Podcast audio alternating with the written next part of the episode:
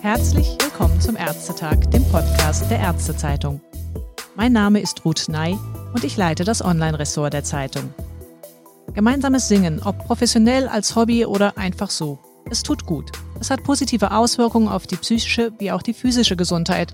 So wird etwa die Sauerstoffversorgung verbessert, das Immunsystem aktiviert und vermehrt das Bindungshormon Oxytocin ausgeschüttet, was Angst und Stress abbauen hilft. Diesen Schluss lassen inzwischen zumindest etliche Untersuchungen zu. Und dass Singen beliebt ist, zeigt auch diese Zahl. Nach Schätzungen des Deutschen Chorverbands, dem allein schon 15.000 Chöre angehören, singen über drei Millionen Menschen in insgesamt mehr als 60.000 Chören in Deutschland. Tendenz ansteigend. Ein anrührender Dokumentationsvierteiler im ZDF, der letzte Teil wurde gerade erst ausgestrahlt, hat nun medial das Thema Musik und Singen bei Demenz in den Fokus gerückt. Anfang 2020 haben dabei die Schauspielerin Annette Frier und der Musiker Eddie Hünke einen Chor für Menschen mit Demenz gegründet. Dieses Chorprojekt Unvergesslich wurde zudem wissenschaftlich von der Universität Frankfurt begleitet. Professor Lutz Neugebauer, er ist Vorsitzender der Deutschen Musiktherapeutischen Gesellschaft, hat viel Erfahrung, wenn es darum geht, wie sich das Potenzial von Musik therapeutisch nutzen lässt. Nach Forschungsarbeiten an der Universität Witten-Herdecke leitet er inzwischen in Witten das Nordorf-Robbins-Zentrum, dieses Zentrum hat sich auf die Musiktherapie von Kindern und Menschen mit Behinderungen bzw. autistischen Erkrankungsformen spezialisiert und darunter auch ältere Menschen, die nach Schlaganfällen oder durch Demenz ihre sprachlichen Fähigkeiten ganz oder teilweise verloren haben. Von ihm möchte ich heute Näheres erfahren, wie Musik und Singen speziell bei Demenzkranken am besten eingesetzt werden kann, um auch tatsächlich therapeutisch zu wirken. Professor Neugebauer, ich begrüße Sie ganz herzlich am Telefon. Ja, guten Tag und vielen Dank, dass Sie mich als Gast haben. Gern geschehen. Sie beschäftigen sich ja schon seit Jahren mit dem Thema Musiktherapie, unter anderem auch für Demenzkranke. Warum sind denn solche Projekte wie das eingangs erwähnte Chorprojekt wichtig in Ihren Augen? Also wichtig ist es deshalb, weil dadurch eine Öffentlichkeit entsteht, die wir als Musiktherapeuten in dieser Form so nicht erreichen können. Die mediale Aufmerksamkeit richtet sich sozusagen da auf Menschen, die sonst ja eher in beschützenden Wohneinrichtungen leben, äh, zum Teil leben müssen. Angehörige oder auch die Betroffenen selber sind unsicher. Und von daher ist das toll, wenn ein Projekt wie dieses Projekt Unvergesslich vom ZDF eben diese Menschen so schön porträtiert, wie das auch gelungen ist. Jetzt wird im Augenblick natürlich das Singen etwas kritisch gesehen wegen der Aerosolbildung und der Ansteckungsgefahr mit dem neuen Coronavirus. Aber trotzdem, wäre es so einfach, wenn man mehr Singen in Krankenhäusern und in Pflegeeinrichtungen anbieten würde? Wäre diese Lösung für Demenzkranke tatsächlich so einfach? Es klingt jetzt blöd, wenn ich sage ja. Es ist sicher so, dass man sagen kann, dass Singen oder Musik im Allgemeinen, kulturelle Angebote, da gibt es ja auch diese Untersuchung der Weltgesundheitsorganisation, die jüngst veröffentlicht wurde, dass das der Gesundheit förderlich ist. Ich habe so ein bisschen ein Problem damit, wenn wir immer sozusagen die Betroffenen unter einem Therapiebegriff oder dem Begriff der Therapienotwendigkeit sehen. Andere mediale Projekte, wie zum Beispiel das Projekt Young at Heart oder auch der Film Alive Inside, tolle Dokumentationsfilme beides, zeigen eigentlich, wie Musik ganz unmittelbar wirkt. Und der Therapiebegriff, den wir normalerweise anwenden, der ist ja medizinisch geprägt. Der guckt auf sozusagen mehr auf Defizite als auf Potenziale. Und in der Musik werden immer die Potenziale deutlich, die in keinem anderen Bereich deutlich werden können. Also im sprachlichen Bereich nicht, im Handlungsbereich nicht. Musik oder Kunst und Kultur sind da eben ganz eigene Zugänge zu Menschen.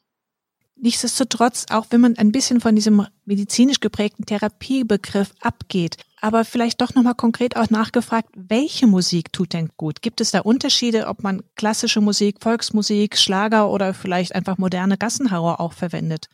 Ja, also das ist eine Frage, die ist sehr, sehr spannend, weil es sozusagen da immer auch weltanschauliche Biasse gibt. Die Herbert von Karajan Stiftung hat lange, lange probiert, Musikalität am Beispiel klassischer Musik zu beforschen. Die haben ganz tolle physiologische Untersuchungen gemacht zur Wirkung von Musik oder der Auswirkungen von Musik auf physiologische Prozesse. Die Karajan Stiftung ist an der Stelle auch noch immer aktiv, aber ich glaube, man kann sagen, man kann nicht sagen, die eine Musik ist besser als die andere, die eine wirkt so, die andere wirkt so. Ein gutes Beispiel ist der sogenannte Mozart-Effekt. Der hat vor etwa 20 Jahren eine große Welle geschlagen, weil da in einer amerikanischen Untersuchung festgestellt wurde, dass wenn Jugendliche beim Hausaufgaben oder beim Lösen von Intelligenztests Musik von Mozart hören, die die Tests besser performen können. Und das ist dann unter dem Begriff Mozart-Effekt sozusagen auch in der Presse sehr, sehr breit veröffentlicht worden. Bis einer auf die Idee kam, den gleichen Test nachzustellen und Hardrock-Musik zu nehmen. Und dann stellte man fest, das geht ganz genauso gut. Und dann hat jemand gesagt, wir nehmen einfach die präferierte Musik der Probanden und dann war es am allerbesten. So dass man sagen muss, welche Musik gut wirkt oder hilft, ist im Wesentlichen davon abhängig, gerade bei alten Menschen, in welchem kulturellen oder musikalischen Umfeld diese Menschen auch groß geworden sind. Wenn ich meine eigene Arbeit sehe, dann habe ich angefangen sozusagen vor fast 30 Jahren. Da gab es in jeder Einrichtung ein, so ein Liederbuch, Kein schöner Land in dieser Zeit, im Großdruck und man sang Volkslieder. Inzwischen sind wir ja auch bei Bewohnern und Betreuten sozusagen in einer Altersregion angekommen, wo man durchaus Elvis Presley oder Johnny Cash begegnen könnte. Menschen, die also eigentlich mit völlig anderer Musikkultur groß geworden sind. Aber die Bücher liegen noch immer da. Aber wünschen tun sich die Menschen, mit denen ich arbeite, Beatles-Songs oder Lieder aus der deutschen Hitparade Klassische Musik hören Sie gerne. Also wenn ich zum Beispiel Dinge vorspiele oder sage, wir machen jetzt mal eine Zuhörübung. Aber der Zugang zur klassischen Musik ist da natürlich begrenzt, weil auch die Möglichkeiten, die man in so einer Einrichtung hat, äh, einfach da Beschränkungen unterliegen. Also man kann kein Sinfonieorchester dahinstellen. Und medialisierte Musik ist in aller Regel nicht so ansprechend wie live gestaltete Musik oder auch Musik, bei der man selber aktiv mitwirken darf. Das wäre jetzt auch meine Frage. Es gibt ja unterschiedliche Ansätze. Es gibt diesen aktiven Ansatz, dass die Patienten selber mitmachen und musizieren, reicht aber vielleicht auch umgekehrt, je nachdem, wie fähig auch die Patienten im Einzelnen noch sind, dass sie einfach zuhören, also dieser rezeptive Ansatz? Also man kann sicher beides gut belegen, auch durch Studien. Das, was man natürlich sagen muss, ist, dass solange die Patienten aktiv sein können, ist natürlich alles, was sie in einen sozialen Kontext einbindet, der ihnen ein Miteinander ermöglicht, ist natürlich zu präferieren. Wenn Sie vorstellen, dass Menschen, die mit Demenz oder Alzheimer-Problematiken zu tun haben, ja immer auch Wahrnehmungsprobleme haben, dann ist möglicherweise das ausschließliche Musik hören eine Schwierigkeit, weil sie haben keinen Referenzwert, wo sie etwas sehen. Wenn ich vor einem Menschen stehe und singe, dann sieht mich der Mensch, der hört die Musik, der kennt vielleicht das Lied oder auch wenn ich ein Stück Klavier vorspiele, dann sieht der mich als handelnde Person auch.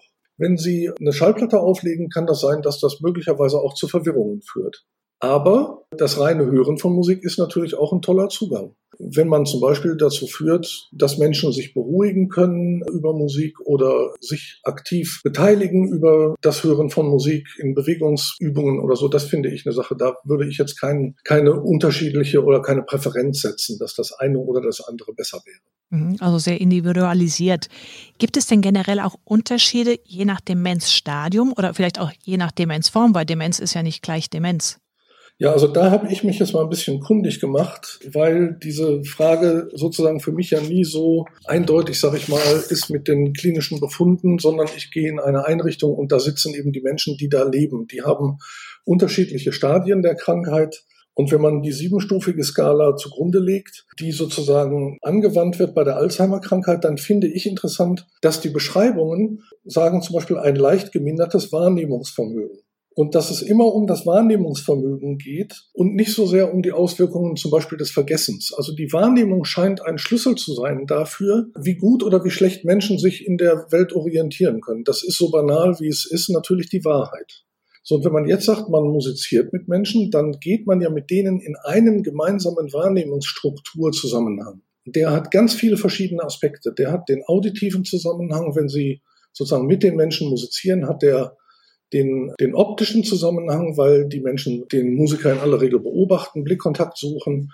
Wenn sie das in einem sozialen Kontext machen, haben sie den Zusammenhang mit den anderen Menschen. Sie haben den intellektuellen Zusammenhang, weil sie sagen, die Menschen erinnern sich an Musik oder an Lieder, an Texte, die singen plötzlich mit. Und sie haben sozusagen den Zeitzusammenhang, der ein wesentliches Problem für Patienten mit Demenzerkrankungen ist. Die fallen sozusagen ja in vielen Bereichen aus der Zeitlichkeit heraus, die uns normal erscheint. Und alle diese Dinge vereint Musik in sich, so dass man sagen kann, wenn es da auch nur kurze Momente gibt, in denen die Menschen sozusagen aus diesem Strudel, in den sie geraten sind, wieder auftauchen und in die Realität der Wahrnehmung treten können, dann ist das schon als ein Vorteil und als eine vorteilhafte Intervention zu sehen.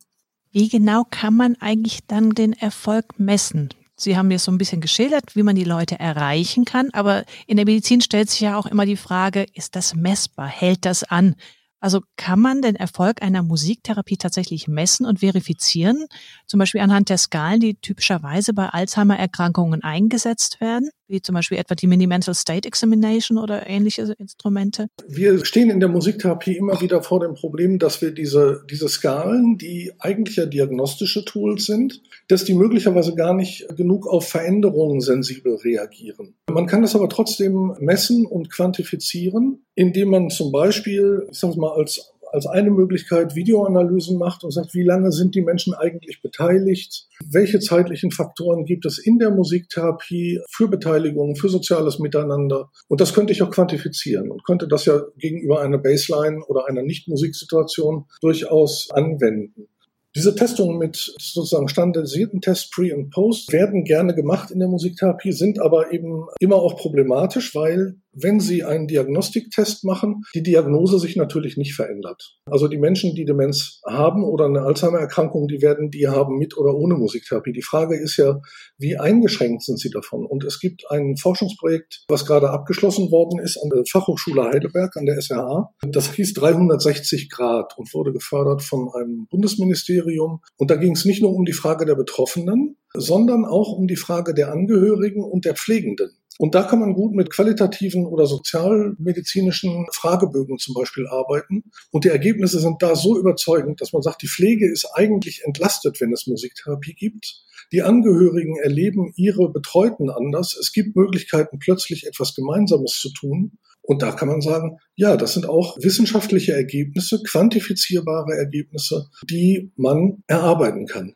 Das Problem, was wir in der Musiktherapie haben, ist, wie werden diese Ergebnisse rezipiert? Beziehe das jetzt mal auf die Sendung, auf die wir ja referieren. Da ist eine relativ kleine betreute Gruppe untersucht worden mit vielen, vielen verschiedenen äh, Beobachtungsinstrumenten.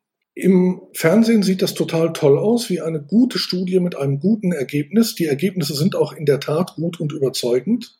Aber die Gruppe ist so klein, dass jeder kritische Mediziner sagen würde, ja, da ist keine valide Aussage möglich bei einer Gruppengröße von 20 oder 30 Personen.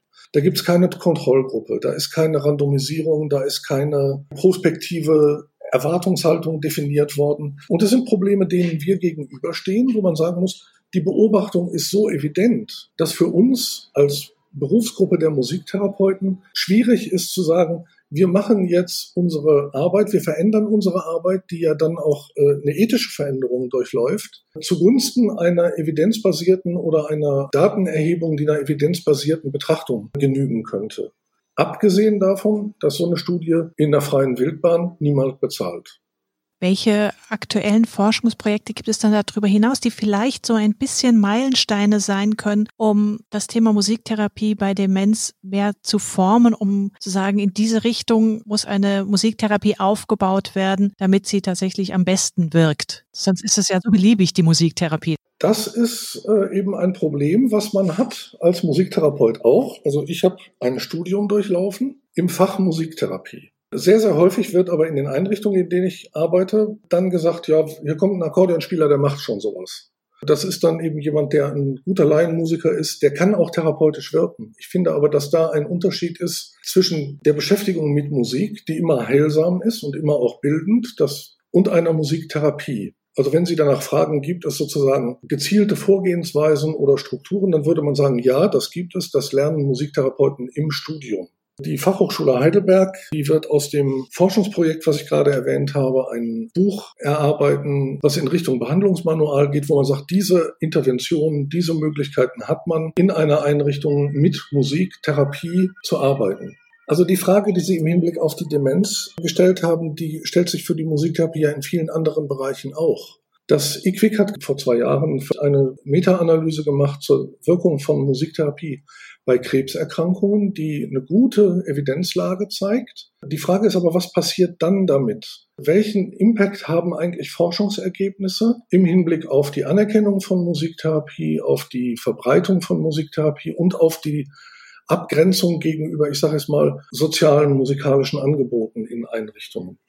Und das ist eine Aufgabe, der wir uns als Verband eben stellen müssen, das deutlich zu machen, dass Musiktherapie von Musiktherapeuten ausgeübt werden muss, die entsprechend ausgebildet sind, dass aber natürlich Musik überall ihren Platz haben darf, soll und muss. Vielleicht auch aus Ihrer eigenen Erfahrung heraus, wie bauen Sie zum Beispiel so eine Musiktherapie-Einheit auf? Also worauf achten Sie, damit das mehr als nur ein Wohlfühlfaktor am Ende ergibt? Also es gibt gerade im Bereich der Betreuten mit, ich sage es mal, Wahrnehmungsverwirrungen oder, oder diesen Strudeln, diesem Strudelphänomen ganz wichtige Elemente, dass man sagt, wir haben immer den gleichen Aufbau. Wir fangen an mit einem Begrüßungslied, wenn wir so eine Gruppensitzung machen. Wir haben immer ein Abschiedslied, so dass man sagt, es gibt verbindliche oder äußere Rahmen, die auch musikalisch sind. Ich wechsle zwischen Liedern, die Menschen sich wünschen und Dingen, die ich vorschlage. Das wesentliche Element, glaube ich, aber ist die Wahrnehmungsfähigkeit und die geschulte Wahrnehmung des Musiktherapeuten, der sieht zum Beispiel einen Mensch, von dem man sagt, der spricht nicht mehr, der kann nicht mehr gut sich konzentrieren. Wenn der plötzlich aufwacht, sage ich jetzt mal, das klingt jetzt komisch und sehr romantisch, aber man kann das gut beobachten. Sie hören, ob jemand oder Sie sehen, ob jemand zuhört oder nicht. Und wenn Sie nur sehen, da bewegt sich der Mund langsam mit, dann gibt es die Möglichkeit, dahin zu gehen, zu sagen, singen Sie doch mal mit mir und diesen Menschen immer deutlicher aktiv einzubinden. Das, was jetzt so einfach klingt, ist in einer Gruppe von 10, 15 Personen ein sehr, sehr komplexes Geschehen. Aber wir wissen ja auch aus der Forschung, dass zum Beispiel es zu Aggressionen kommt. Jetzt muss ich die englischen Worte nehmen. Wenn man sagt, die Menschen haben den Arousal-Effekt, dann kommt die Attention, die Awareness und dann kommt die Activity. Man könnte also sagen, dieser Folge folge ich immer. Ich versuche immer die Aufmerksamkeit zu erregen. Ich versuche die Wahrnehmung zu richten. Ich versuche in eine Aktivität zu führen, die befriedigend wird.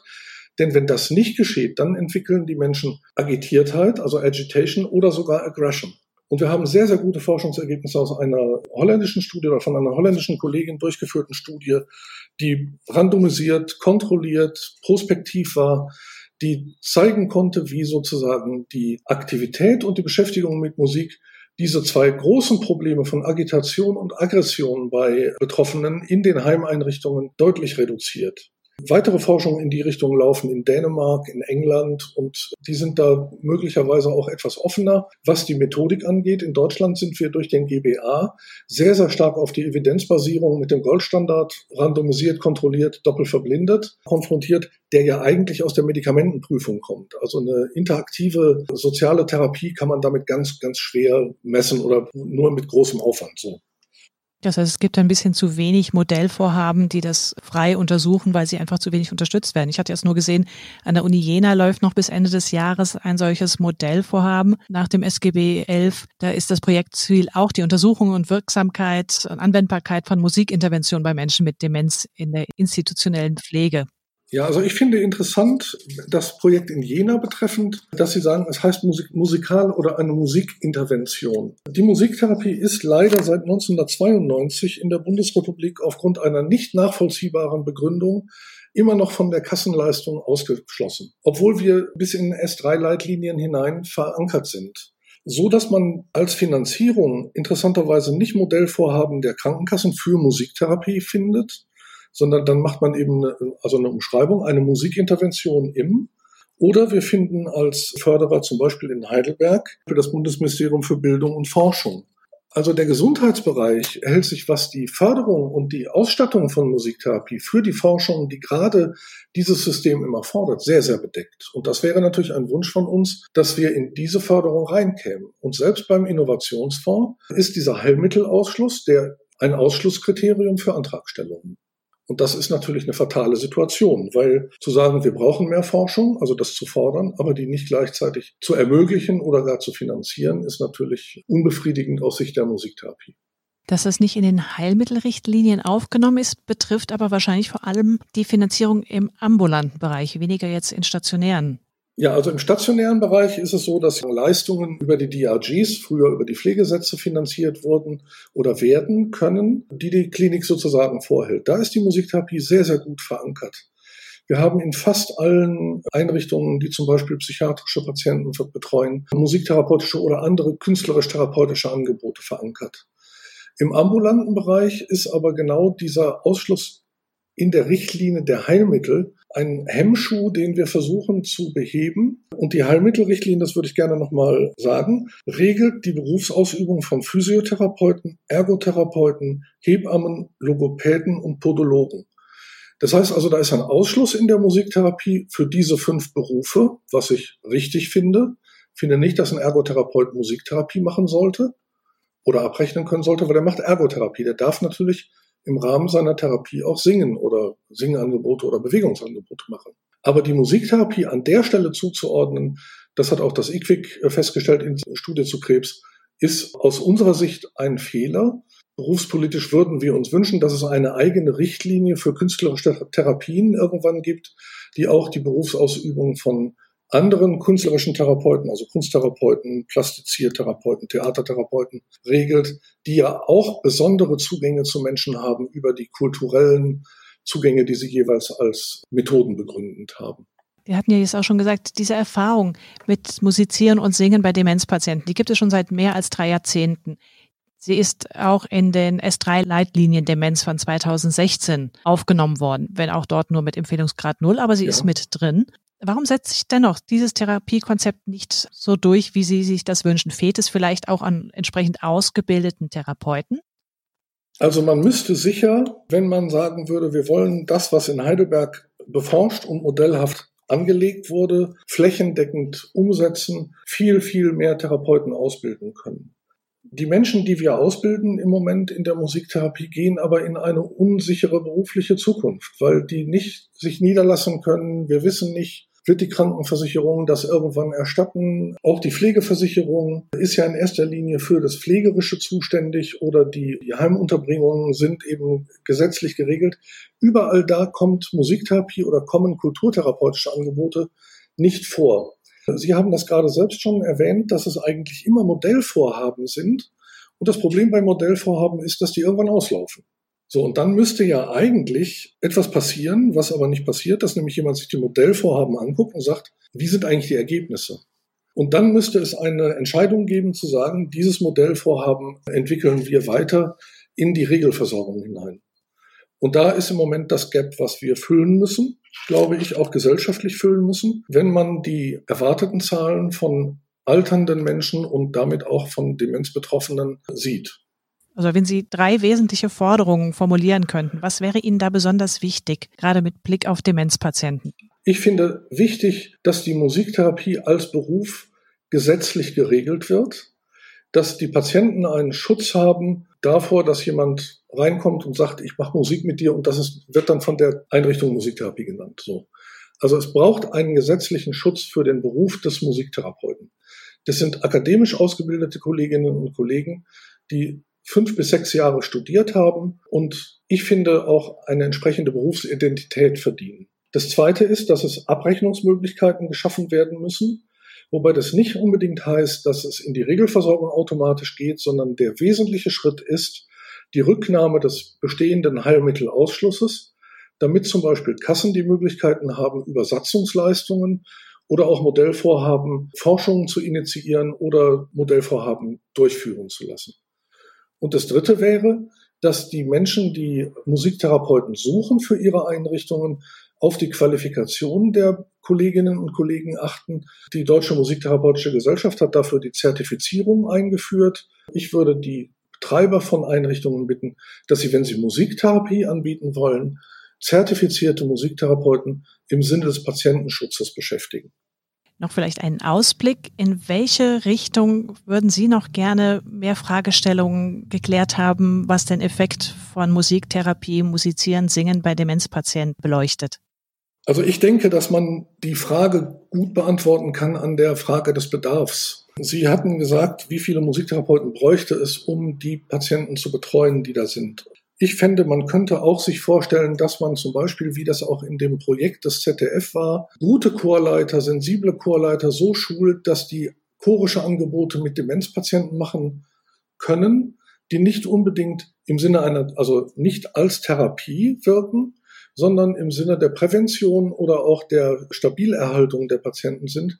Da könnten Musiktherapeuten auch viel beitragen, wenn die Erfahrungen, die wir haben, so, wenn wir die auch weitergeben könnten, an Menschen, die speziell in diesem Bereich arbeiten wollen. Also das heißt, eine Verzahnung zwischen diesen beiden Bereichen wäre vielleicht auch ein schöner Ansatz. Unbedingt. Ich danke Ihnen für die vielen erhellenden Einblicke und Einschätzungen. Ja, ich bedanke mich herzlich, dass ich die Gelegenheit hatte, dazu was zu sagen und hoffe, dass das viele Menschen erreicht, die jetzt einen anderen Blick auf die Musik als Therapie nehmen. Dankeschön. Das wäre schön. Vielen Dank, Frau